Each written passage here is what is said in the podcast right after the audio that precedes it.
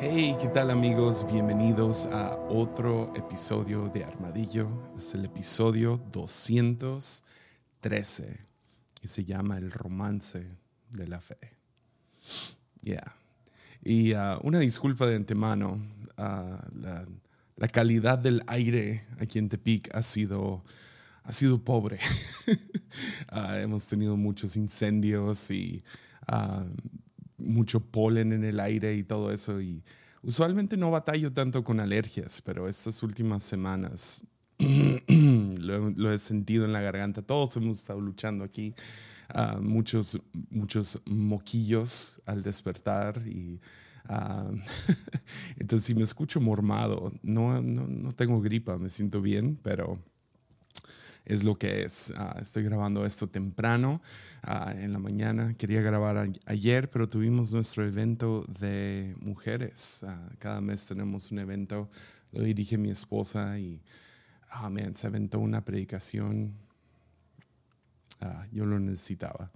Y, y, no nomás porque me da, me da crédito en un punto, pero, pero sí, fue muy especial. Entonces estoy aquí temprano, parece que, que, algunos más están llegando temprano, entonces ahí disculpen los sonidos.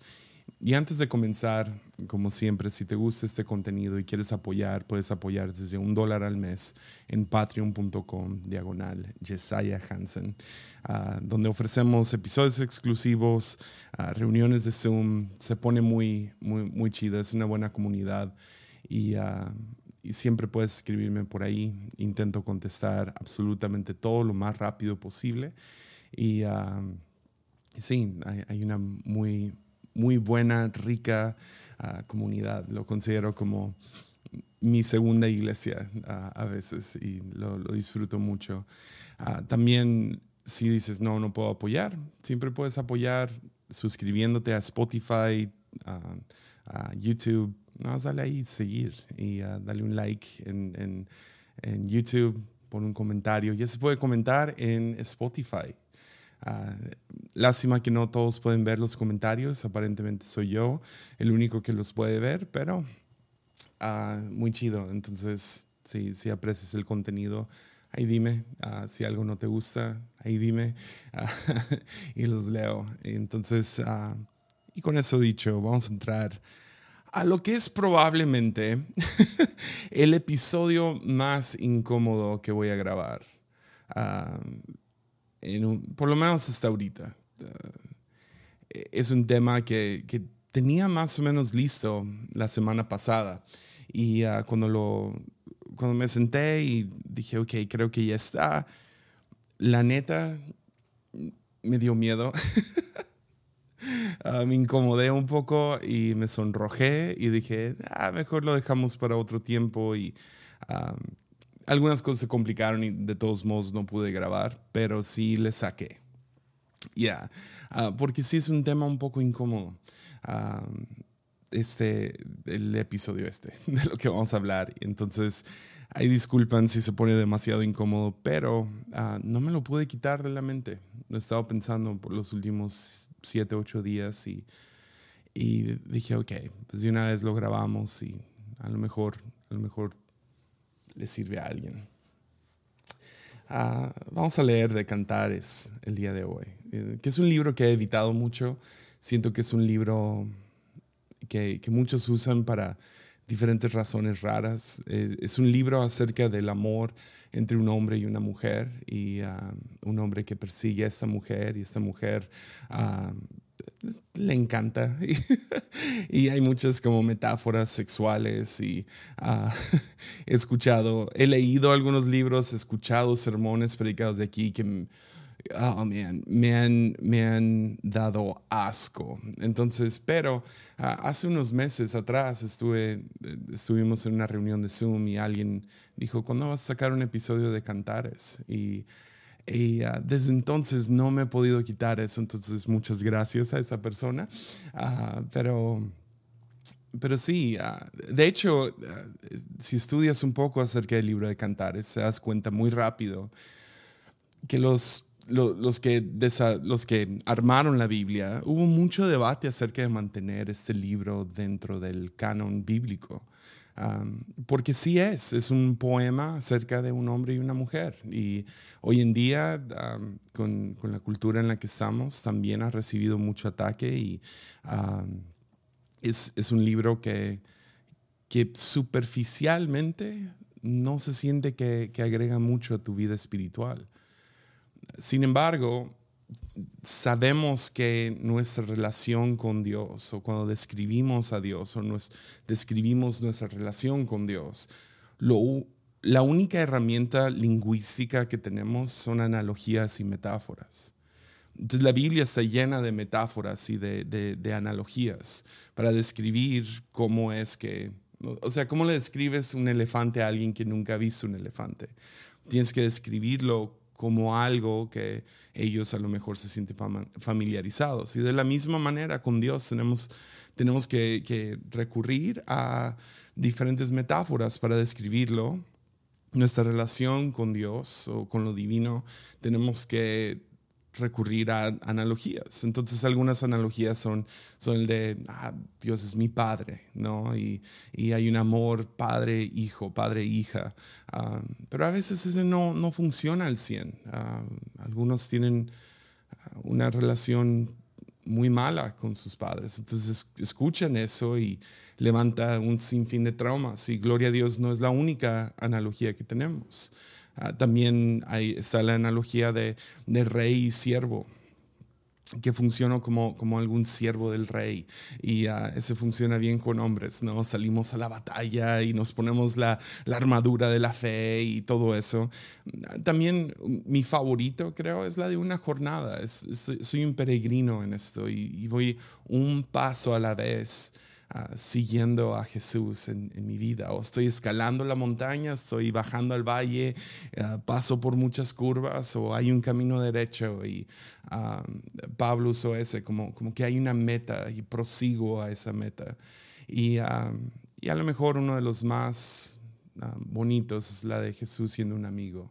Es mi amigo. Es el amigo, sobre todo amigo, porque es el que da su vida por esos amigos. Y entonces tenemos muchas, hay más, analogías. Jesús dio la de la moneda perdida y dio la de la oveja perdida y es mi pastor y ah, nada me faltará. Eso es Salmo 23. Entonces hay muchas descripciones, analogías, metáforas y una que no escuchas mucho porque honestamente es incómodo es la de cantares.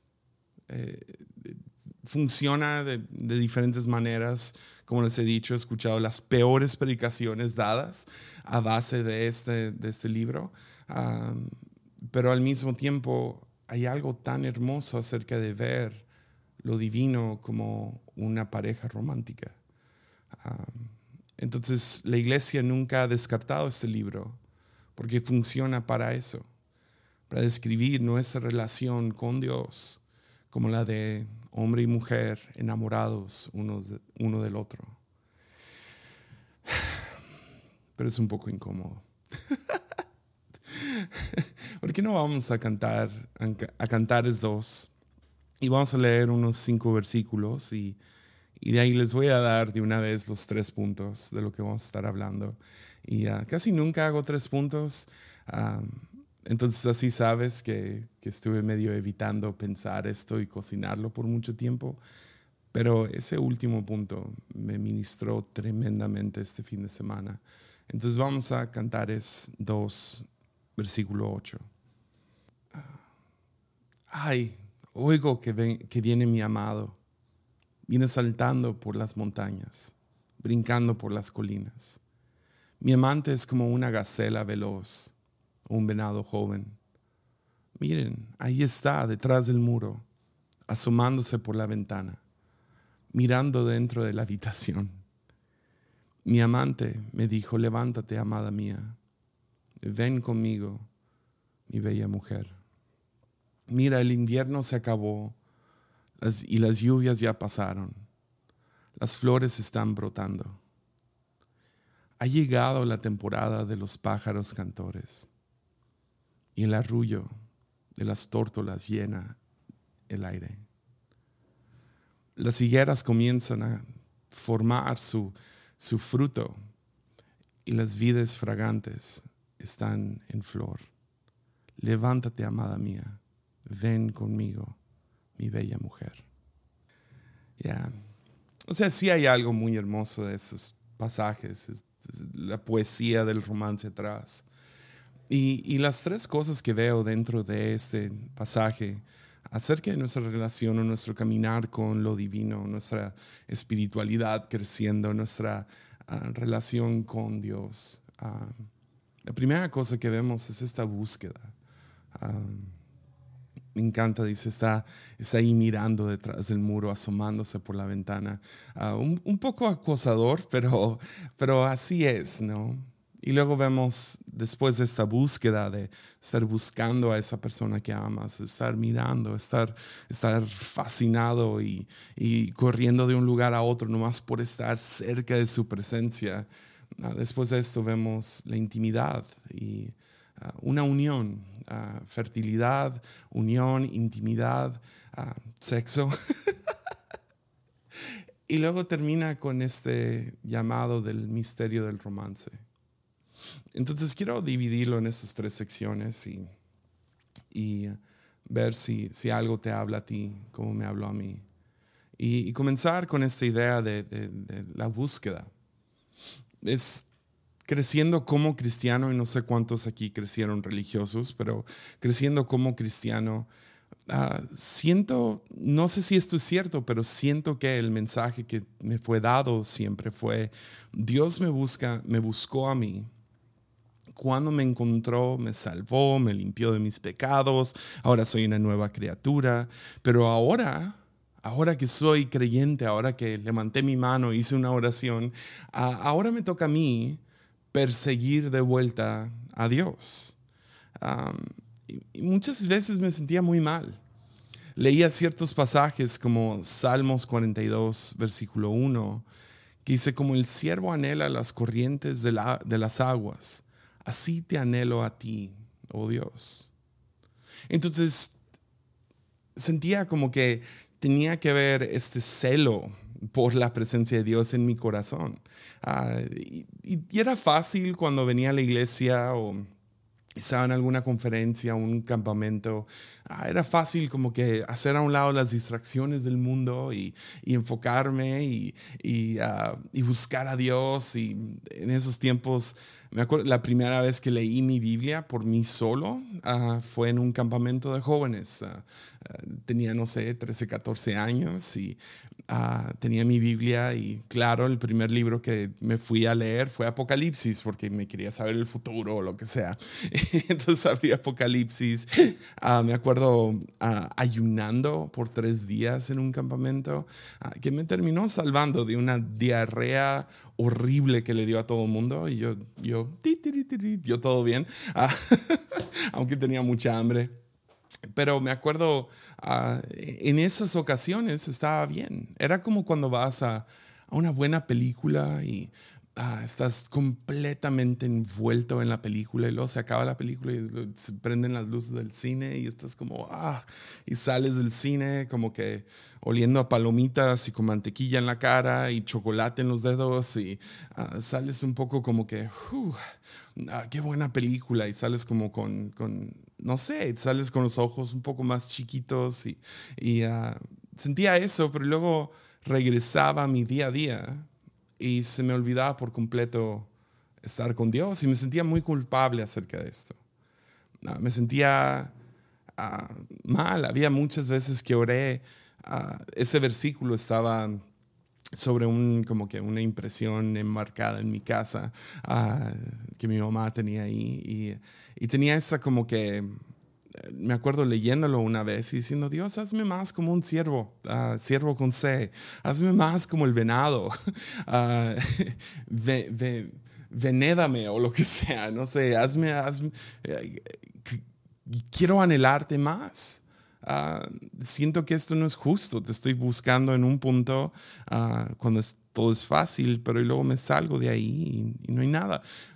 esto, esto terminó guiando a tres años muy feos en mi adolescencia porque sentía, no, es que no, hay nada en mí que realmente busca a Dios y qué hipócrita soy, bla, bla, bla, y muchas otras cosas que he hablado. Pero luego esta sensación, esta culpabilidad regresó cuando cumplí 17, 18 años, le di mi vida a Cristo. Y sí, todo chido cuando estaba dentro de ese ambiente seguro de, un estudio bíblico, de un, servicio, de un campamento, de, de, una conferencia. Pero nomás me salía de ahí, se me olvidaba orar o me daba flojera despertar temprano o, y escuchaba estas historias de, hombres de Dios que, que, realmente eran como el siervo que anhela las aguas y así te anhelo Dios y, y se la pasaban hincando de, rodillas tanto tiempo que tenían callo en las rodillas y, y todo el día orando y leyendo sus Biblias. Siempre eran tan, no sé, estaban como que... Ah, todas rotas y, alineadas y bien, no sé, había algo muy atractivo acerca de eso, pero había una seria culpabilidad en mí que yo no tenía el mismo anhelo, ah, que yo no buscaba a Dios de la misma manera. Ah, de hecho, en una ocasión ah, estaba, en un, estaba en, una, como en una reunión y, y sabía que Dios estaba haciendo algo, pero yo estaba enfermo en el momento y tuve que correr al baño. Y me acuerdo corriendo al baño y tardé más de lo que esperaba tardar. Y para cuando terminé, no sé, unos 10 minutos o lo que sea, cuando terminé ese, ese momento en el baño, salí, el servicio se había acabado y me sentí tan culpable Sentí como que me había perdido de Dios porque yo estaba demasiado enfocado en, en, mi dolor y que había fallado la prueba y que Dios quería que me aguantara y, y, y me sentí tan culpable y lo que sea. Y aunque eso es cierto, el hazme como siervo, todavía me acuerdo de un momento cuando estaba medio separado de Dios, tenía tenía un pastor aquí en la iglesia que, con el que había hecho un buen vínculo y, me podía hablar muy, muy derecho y me conocía bien y era brillante ese hombre. recuerdo una vez, él, él me habla acerca de, en el momento yo estaba obsesionado con una chica y, y uh, tenía ahí mis, mis momentos de, de, stalker, de, de, ¿cómo se dice? De, sí, de, ese vato raro que está mirándote y luego lo miras y, y hace eso. y uh, sí, eh, de, ah, ¿cómo se dice? lo dije hace rato, pero bueno, un stalker, un, una persona que está ahí de, nomás viendo y... Ah, gloria a Dios que no había como Facebook y todo eso en aquellos días, uh, porque me hubiera pasado todo el tiempo en línea viendo, viendo a ver qué, qué subió, qué Insta Story subió pero por lo menos aquí en la iglesia no, no podía esperar a que llegara y lo que sea. Y me acuerdo de este, este pastor apartándome una vez y me dice, hey, así como tú persigues a esa chica, así como te la pasas viéndola, así como sientes mariposas en el estómago cuando ella entra al cuarto, así está Dios detrás de ti. Y es, no sé, es como eso giró tantas cosas en mi, corazón, en mi mente. Ahora hay veces que todavía me siento culpable de que me perdí de algo, el FOMO, ¿no? Uh, pero pero esa, ese momento, me acuerdo, me cayó como una tonelada de piedras al, al corazón. Entender que, no sé, fue como una revelación, así como yo la percibo a ella que me la paso como que haciendo el esfuerzo por estar cerca, estar en su presencia, por hablar con ella, por verla de lejos, por entender que Dios ha estado así detrás de mí o que está así detrás de mí. Ha completamente volteado toda mi idea acerca de mi relación con Dios ah, de cabeza. Entender que no siempre se trata de mí persiguiendo a Dios, sino es mutuo. Busco y Él me busca a mí. Es más, al final del día, la única razón que busco a Dios es porque me buscó primero. Es porque Él estuvo detrás, viéndome, estuvo mirando por la ventana y estuvo, ah, sé que suena un poco incómodo, pero eso es lo que hace. ha estado detrás de mí desde el día en que nací hasta el día que yo muera. Y es lo, es lo, es lo mismo acerca de tu vida. No oramos para que Dios nos preste atención. O sea, es tan, no sé, tenemos estos clichés en la iglesia cristiana de, de, ah, manda tu gloria o eh, solo quiero tu presencia, como si nos hace rogar por Él. Ahora, hemos hablado en el pasado de momentos donde Dios esconde su presencia, pero eso no significa que no está. A veces, a veces cuando más lo anhelamos, ah, se, se aleja un poquito o susurra más despacito para que prestemos más atención, para que intensifiquemos esa búsqueda de nuestra parte, pero eso no significa que no está detrás de nosotros. Entonces cuando oramos no estamos pidiendo ven a estar conmigo, cuando oramos estamos despertando, estamos respondiendo a la atención que ya nos da. Buscamos porque Dios nos buscó a nosotros primero. Es este versículo de Apocalipsis que dice, mira, yo estoy a la puerta y llamo. Si oyes mi voz y abres la puerta, yo entraré y cenaremos juntos como amigos. Ah, y, la verdad es que la traducción es de, llamo no es, no es que está tocando así despacito, es que está golpeando esa puerta, quiere que lo escuchemos. Y así ha estado en mi vida y en tu vida todo este tiempo. La única razón que pasarías, no sé, estos minutos escuchando un podcast acerca de Dios es porque Dios ha estado detrás de ti. O sea, hay algo en nosotros que despierta cuando nos ha estado prestando atención. Es algo que nos jala, que nos llama, esa eternidad, eh, la profundidad, llamando a la profundidad de nuestro corazón. Y vemos, sentimos estas miradas y, y tenemos que voltear para allá. Entonces buscamos, que Dios nos ha estado buscando a nosotros. Me pasó algo interesante el otro día y he sido muy claro acerca de las semanas o ya ah, meses que hemos estado viviendo como Ah, tanto yo como Mimix ah, en, la iglesia. Ha sido un, un tiempo difícil y, ah, y lo, lo, único que me ha mantenido como que en mi sano juicio ha sido, y eso, soy yo, ¿no? Yo sé que es diferente para cada quien, pero ha sido venir aquí a la iglesia súper temprano, a mi oficina. Tengo muy buena oficina, todos mis libros, Biblias, música pero lo que me ha estado manteniendo vivo es vengo aquí, me hago un café y paso un tiempo con Jesús. Le subo la música, le subo, ah, le bajo, bajo las luces, ah, leo algo, canto algo, oro algo. Y ah, el otro día no pude llegar temprano y nomás llegué a, a chambear y a trabajar, a juntas y esto lo otro. Y fue más o menos a mediodía que me di cuenta, no he tenido, no he tenido un tiempo con Dios el día de hoy y fue como 4 o 5 de la tarde. Y, ah, y fui y me senté en, el sofá allá atrás y, ah, y como que abrí mi corazón a, hola Dios, ah, hola Jesús, perdón, he estado ocupado y nomás sentí como que mi espíritu, buenos días. y, supe inmediatamente. Ahora, yo no sé cómo tienes una relación con Dios tú, pero yo he descubierto que, Dios es juguetón. ha habido dos, tres ocasiones así y eso me pasó, literal me hizo reír, como que un momento de buenos días, pero eran las tardes.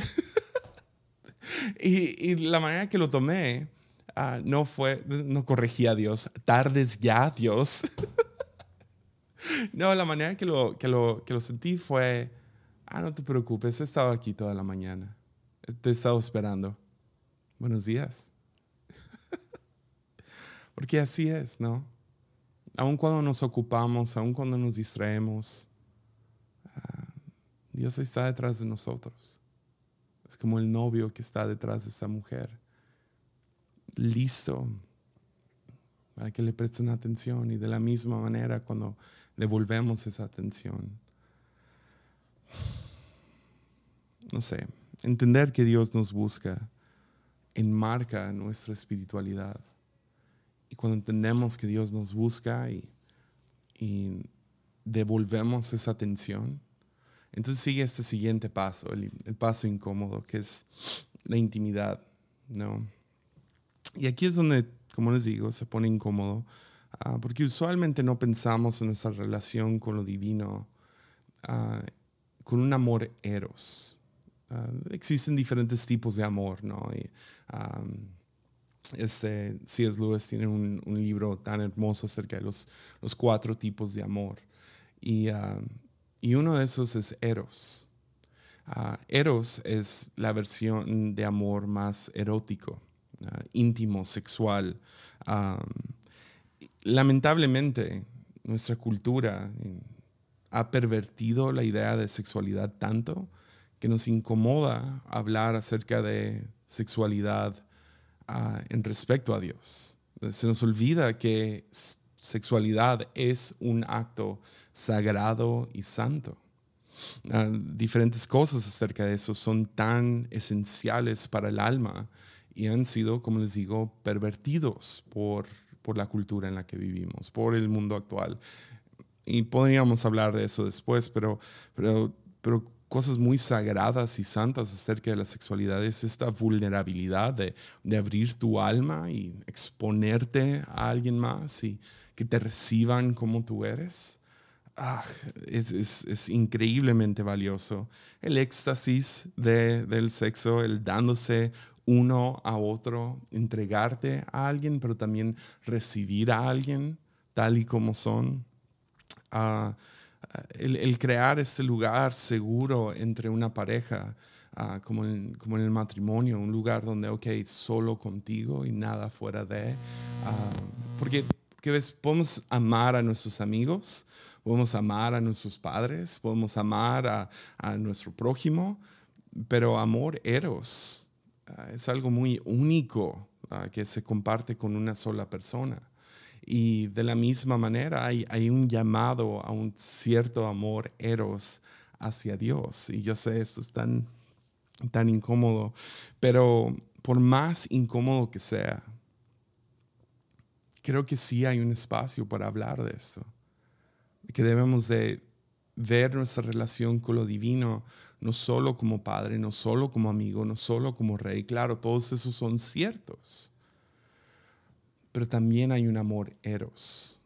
Hay una intimidad sagrada donde hay vulnerabilidad, donde hay éxtasis, donde es un lugar seguro, donde recibo todo lo que Dios tiene por darme y yo también doy todo lo que yo tengo.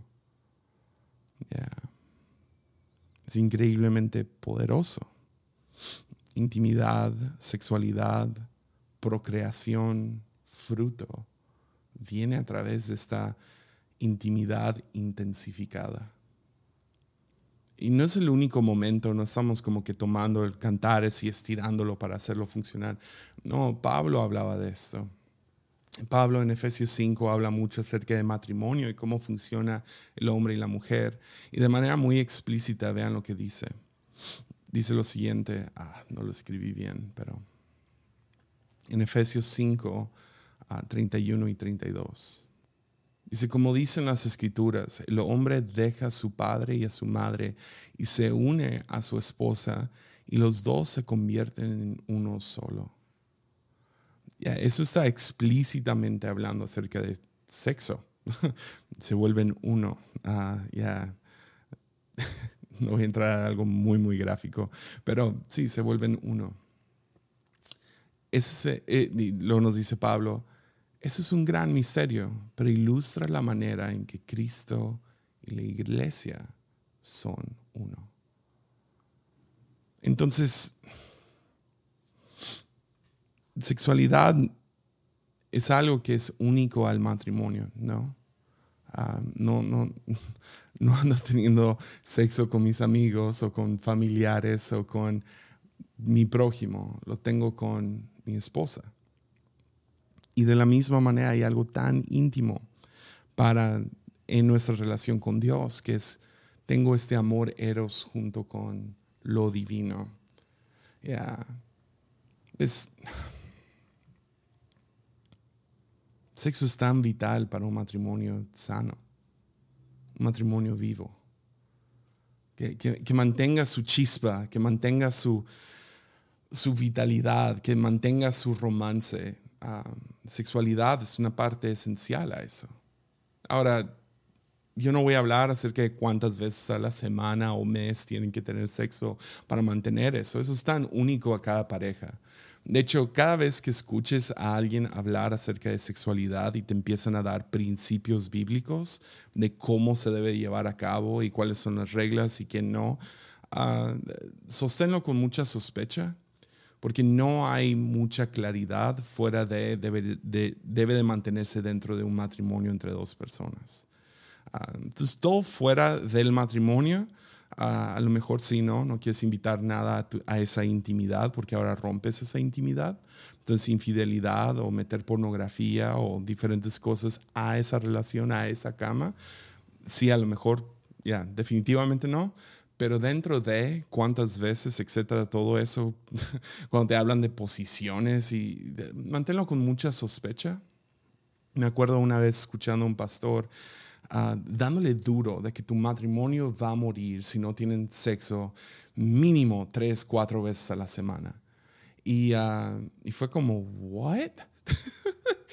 Ahora no quiero entrar y ser vulnerable con lo que pasa en la intimidad entre yo y mi esposa pero sí hubo un periodo ahí donde la salud de mi esposa no estaba bien y tuvimos que tomar, o sea, un descanso. No podíamos hacer esto por mucho, mucho tiempo. Y fue muy difícil para los dos. Intentábamos, no, no se podía, había hay unos problemas. Y, y, me acuerdo escuchando a alguien hablar de esto y fue como, ¿cómo no estás considerando todo lo demás en esto?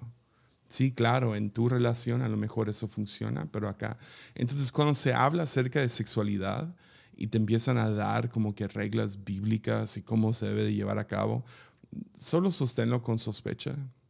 No caigas en la culpabilidad de que hace falta más o es demasiado o etcétera, etcétera. lo único que sí sé es que un matrimonio sin sexo ah, ya pierde mucho de su vida. Hay algo acerca de esa intimidad intensificada. Ahora, claro, es solo una parte. Ah, también Mimi es mi mejor amiga. Ah, tenemos una amistad muy rica, muy sana, en mi opinión.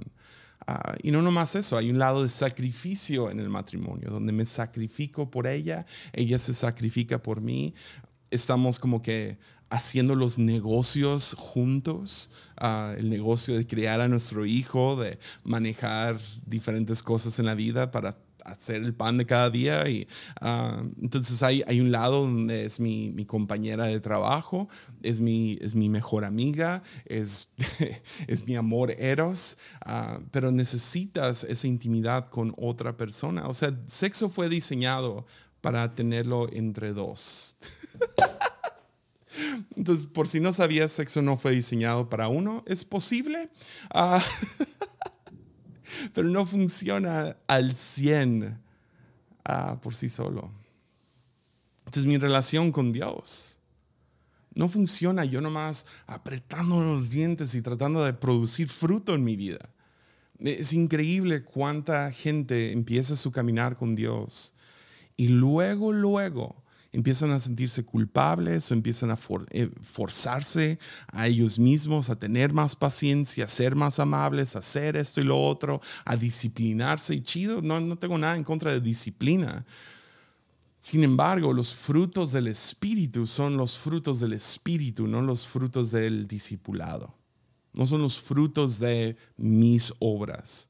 Ah, hay frutos de nuestras obras, pero hay cosas que solo se obtienen de una relación íntima, sana en cuestión de intimidad.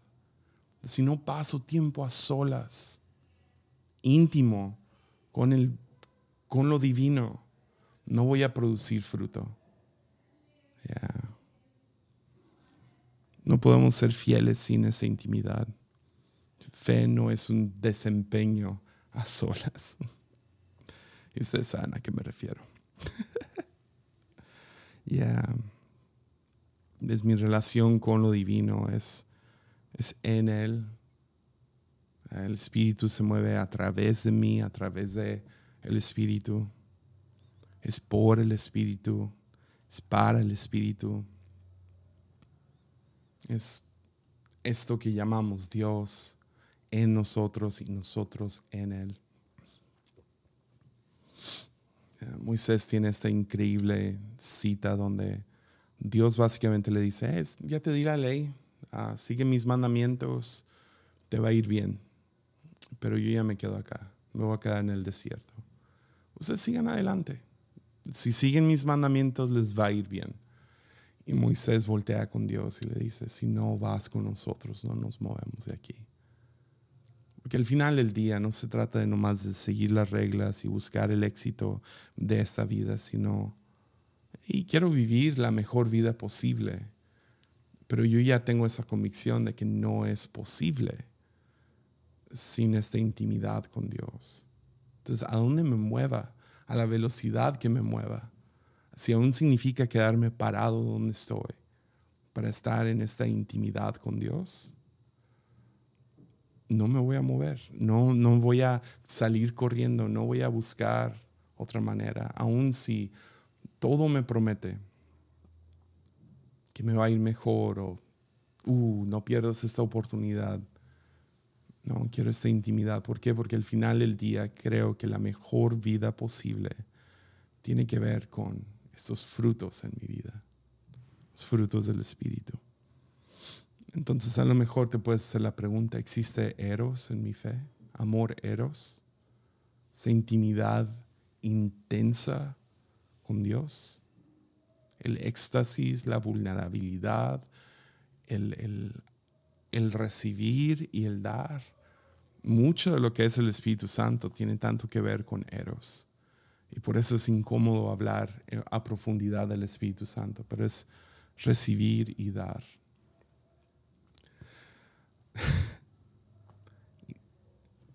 y tercero, en todo esto lo estoy basando en estos cinco versículos que leímos. Y ahí ves solo el fruto, una nueva temporada y llega la temporada de los pájaros cantores y ah, las higueras empiezan a formar su fruto y las vides fragantes están en, flor. Pero y luego termina ese pasaje y eso es lo que me he estado, he estado hablando, porque hemos estado pasando por una temporada complicada. Pero termina con esta idea, levántate, amada mía. El novio le dice a la mujer, levántate, amada mía. Ven conmigo, mi bella mujer.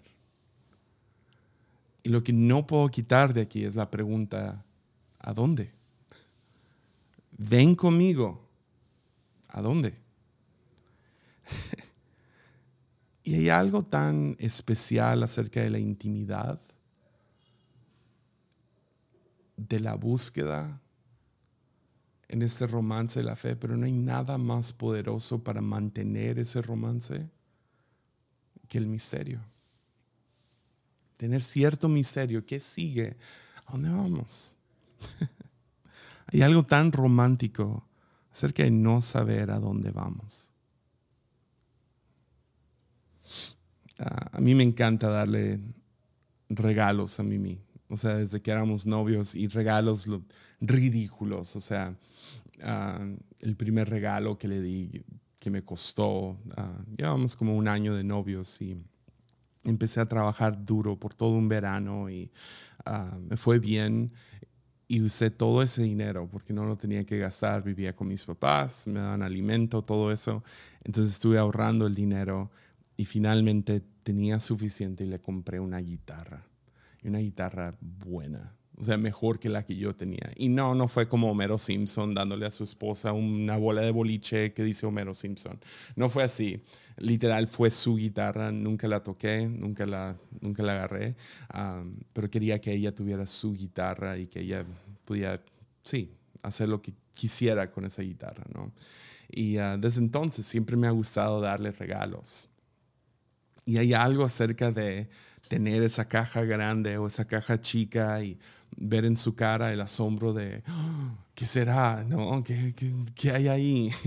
Ah, hay algo tan especial acerca de eso. Ah, también me gusta sacarla a comer a lugares que ella no sabe. una de las cosas especiales que tenemos es es creo que conozco su gusto en ropa. Y cuando viajo, trato de siempre regresar con algún regalo para mi hijo y para mi esposa. Y a veces eso se ve como algo pequeño, a veces se ve como algo grande, todo depende del viaje y del tiempo y la, oportunidad, pero trato de siempre regresar con algún tipo de regalo. Entonces, si tú viajas, hombre, siempre regresa con flores, ropa, un regalo, gasta el dinero, va a valer la pena. Pero más o menos conozco el gusto de mi esposa en ropa y, ah, de vez en cuando ah, voy a, una tienda de ropa y veo algo y digo, híjole, yo creo que esto le va a gustar, pero es un riesgo. ya y ah, lo mismo sucede con sacarla a comer a algún lugar que ella no sabe o comprarle algún regalo de cumpleaños, de, de lo que sea, de, de, cualquier día, comprarle algo. Hay un riesgo atrás de eso. Me arriesgué a ver si le gusta, ¿no? Y ah, no hay nada peor que cuando le doy algo o le digo vamos a ir a tal lugar o le traigo ropa. Ah, lo de la ropa, si ella me pregunta, si ella me pide, mándame una foto para ver si me gusta o no. No hay nada peor que eso. Porque ahora soy solo un mensajero. Soy solamente el, no sé, un trabajador para DHL que está yendo, soy, soy, soy de Rappi, ¿me entiendes? O sea, estoy nomás de mensajero, estoy allá comprándole algo que ella quiere hay algo romántico acerca de él. No, no te voy a decir qué es. ¿No? Y que ella termine confiando en mí. Y yo llego y a ver si le gusta y le doy esa bolsa, le doy ese regalo, llegamos al lugar. Cuando veo su cara, está feliz, está bien, está chido. Y ella abre los ojos y dice, ah, es mejor de lo que yo esperaba. O, o mm, no se me antojaba esto. Pero hay algo acerca de el misterio que le da tanto poder al romance de nuestra fe, o de, por lo menos de nuestro matrimonio. A ella le encanta que yo me arriesgue. A veces le gusta, a veces no. A veces le gusta mucho, a veces es.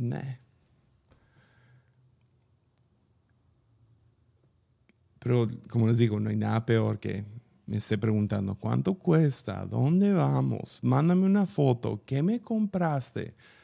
Ah, no lo hace mucho, gloria a Dios. Pero ¿sabes quién sí lo hace? Yo.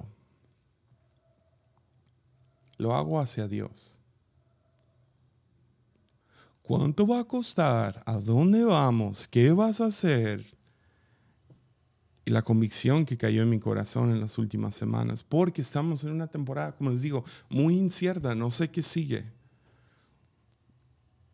Y hablo tanto acerca de confianza y hablo tanto acerca de fe, que puedes saber cosas, pero no conocerlas. Y ahorita estamos en un punto donde es como que, ok, paso sobre el agua, a ver qué sigue a ver si me muestra el camino. Isaías dice, cuando llegues a una encrucijada, escucharás una voz detrás de tu oído que te dice, ve a la izquierda, ve a la derecha. Sí me siento ahorita. Y finalmente estoy escuchando a Dios diciéndome, ve por aquí, ve por allá, haz esto, no hagas esto. Pero yo no sé a dónde vamos yo no, todavía no sé qué sigue. Es una lámpara a mis pies, nomás el siguiente paso, pero, pero me da miedo que sigue. Y mis oraciones por el último mes, dos meses han sido, ¿qué sigue? ¿A dónde vamos? ¿Cuánto va a costar? Algo por el estilo.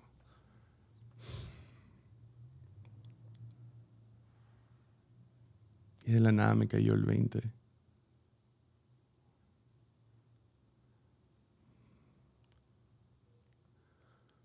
Dios se arriesga por nosotros. Se arriesga con nosotros.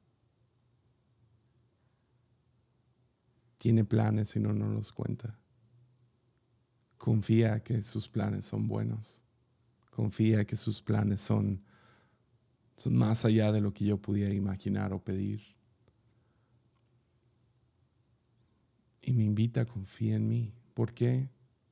Porque es romántico simplemente y sencillamente romántico si yo te digo cuánto cuesta, si yo te mando una foto de adelantado, si yo te digo a dónde voy, te la vas a pasar quejándote todo el rato.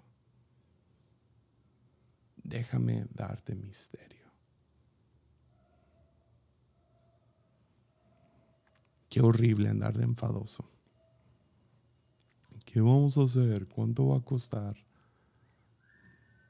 Y si simplemente confiamos, si simplemente decimos, ok, levántate, amada amiga, me levanto, ven conmigo, ok. Habacuc ha sido un versículo, un libro que me ha estado ministrando también últimamente. Estaba tratando de desarrollar algo completo acerca de esto. Ya a lo mejor lo sacamos, pero Habacuc es un profeta que básicamente discute con Dios. Es un libro de tipo apologética, está tratando de, averiguar cómo, cómo hacerle con, con la situación de Israel no se buena y sigue yendo ante Dios y eh, por qué está pasando esto y por qué lo otro y cuánto cuesta y a dónde vamos y qué estás haciendo y dime claramente qué está pasando. Y Dios le sigue contestando, el justo vive por fe. ¿Qué es fe? Es confianza. Confía en mí, Habacuc. Tengo buenos planes. Confía en mí. Confía en mí. A lo mejor está medio empedrado aquí, hay muchas curvas. A lo mejor va a costar mucho confía en mí. Confía en el raite de esta fe. Y justo al final, Habacuc como que llega, le cae el 20. Y en Habacuc 3:17 dice, aunque las higueras no florezcan y no haya uvas en las vidas, aunque se pierda la cosecha de oliva y los campos queden vacíos y no den fruto, aunque los rebaños mueran en los campos y los establos estén vacíos. Aún así, me alegraré en el Señor, me gozaré en el Dios de mi salvación. El Señor soberano es mi fuerza. Él da pie firme como al venado, capaz de pisar sobre las alturas. Aunque las cosas no se ven como yo lo hubiera planeado, Aún así, me alegraré, me gozaré. Voy a confiar. Voy a confiar. Nos llama a confiar en el misterio. Entonces, no sé tú. Yo soy tan feliz que hay diferentes analogías por el amor de Dios hacia mí y el amor que yo puedo expresar hacia Dios. Y esa es una que no quiero dejar atrás, el romance de la fe. Quiero buscar y ser buscado. Quiero el amor eros junto con Dios. Pero más que nada es esto. Quiero confiar. Cuando Dios se arriesga con, conmigo, se arriesga hacia mí. Tiene un regalo planeado y yo no la quiero regar por andar de quejumbroso. ¿Ya? Pues va. Pues es el episodio de hoy. Tengan un increíble día, semana. Nos vemos aquí próximo jueves. Ánimo.